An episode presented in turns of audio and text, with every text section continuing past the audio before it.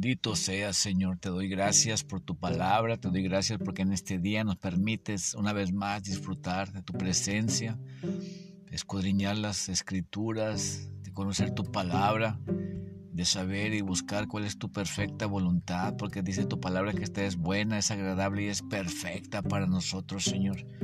Te doy gracias por la palabra, porque tú eres quien toca los corazones y eres tú quien prepara esta tierra. Eres tú quien da la semilla y eres tú el que la hace crecer y la prospera. Hermanos, amigos, yo te invito en este, en este día, en esta hora. Tú has escuchado a, mucha gente hablar de Jesús, estás escuchando mucha gente hablar del amor de Dios y vas a hablar del cristiano, has, hablar, has oído hablar de, de, de que cómo la gente o los hermanos o la gente que predica te invita a conocer a Jesucristo, a aceptarlo como tu Salvador, a declararlo eh, con tus labios. Y yo te quiero decir algo, eh, si tú no lo conoces y hoy estás pasando un momento de oscuridad, solamente piensa en esta palabra y yo creo que esta va a hablar directo, profundo a tu corazón.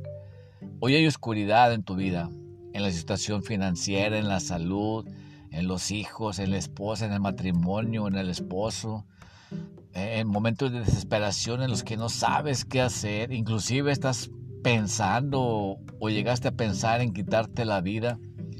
¿Sabes? Nada más piensa en esta palabra.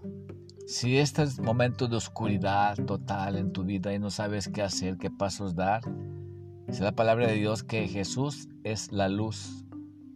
Él es luz. Entonces, cuando hay luz, puedes ver claramente. En la noche, cuando tú vas navegando en alta mar y, y, hay tormenta, cuando vas navegando eh, en el medio de la oscuridad, hay un punto en el mar, hay un punto en el trayecto, hay un punto en el camino en que no ves absolutamente nada, todo es oscuridad total. Sí, te dejas llevar por los instrumentos de control, por los compás, por, porque hay, hay controles que ya llevan y mantienen los rumbos. Pero te quiero decir, qué diferente es cuando está de día, qué diferente es cuando hay luz. Todo cambia, todo cambia, todo. Puedes ver, puedes dar pasos seguros, sin titubear, puedes seguir adelante, Puedes caminar, correr, saltar. Cuando hay luz en tu vida, hay cosas que cambian en automático, porque ya tienes la respuesta, ya sabes qué hacer, ya sabes dónde está el camino. Cuando hay oscuridad, no.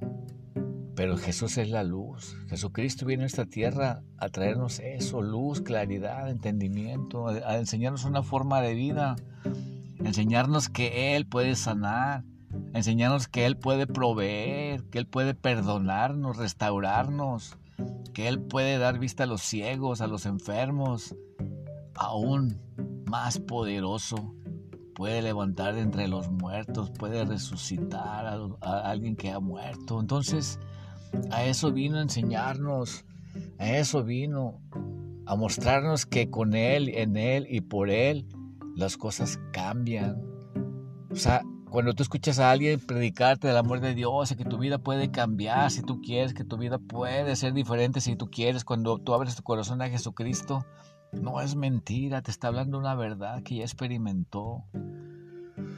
Nosotros cuando hablamos del amor de Dios es porque ya pasamos por muchos desiertos, que ya pasamos por muchas situaciones de desesperación, de angustia, de enfermedad, de pobreza, de escasez de maldades, de, vicios, ¿sabes?